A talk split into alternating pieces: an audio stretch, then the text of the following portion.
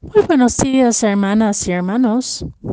Hoy, lunes de la primera semana de Adviento, la primera lectura es de la profecía de Isaías, capítulo 2, versículos 1 a 5.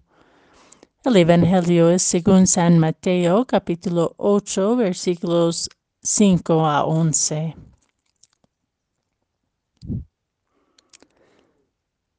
En aquel tiempo, al entrar Jesús en Capernaum, se le acercó un oficial romano y le dijo, Señor, tengo en mi casa un criado que está en cama, paralítico, y sufre mucho. Él le contestó, voy a curarlo. Pero el oficial le replicó, Señor, yo no soy digno de que entres en mi casa. Con que digas una sola palabra, mi criado quedará sano. Porque yo también vivo bajo disciplina y tengo soldados a mis órdenes. Cuando le digo a uno, ve, él va y el otro, ven y viene. A mi criado, haz esto y lo hace. Al oír aquellas palabras se admiró Jesús y dijo a los que los seguían, Yo les aseguro que en ningún israelita he hallado una fe tan grande. Les aseguro que muchos vendrán de oriente y de occidente y se sentarán con Abraham, Isaac y Jacob en el reino de los cielos.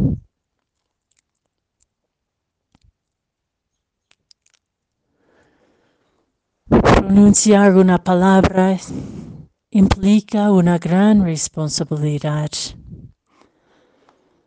El centurión en, el Evangelio de hoy toma en serio el poder de la palabra. En nuestro mundo de hoy también la palabra tiene poder, pero desafortunadamente muchas veces nuestras palabras encubren motivos alternos o son utilizadas como las espadas y lanzas referidas en la primera lectura del profeta Isaías. La palabra pronunciada por Dios se encarna en esta realidad compleja de la humanidad, dividida y polarizada que camina en la oscuridad de violencia, indiferencia, arrogancia. Esta palabra encarnada es luminosa y es capaz de sanar las heridas que nos paraliza, que nos paralizan y nos hacen sufrir. La fe del centurión es una interpelación para cada una y cada uno de nosotros, para cada comunidad que pretendan creer en Dios.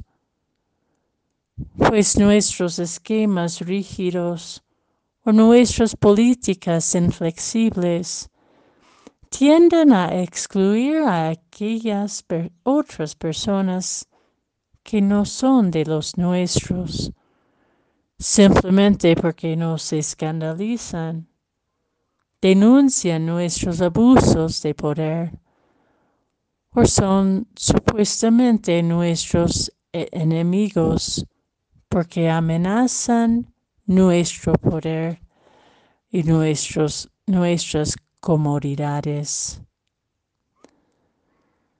Tanto la primera lectura como el Evangelio de hoy, en este comienzo de Adviento, nos recuerdan que Dios es más grande que nuestras mezquindades es más íntimo que todas nuestras relaciones.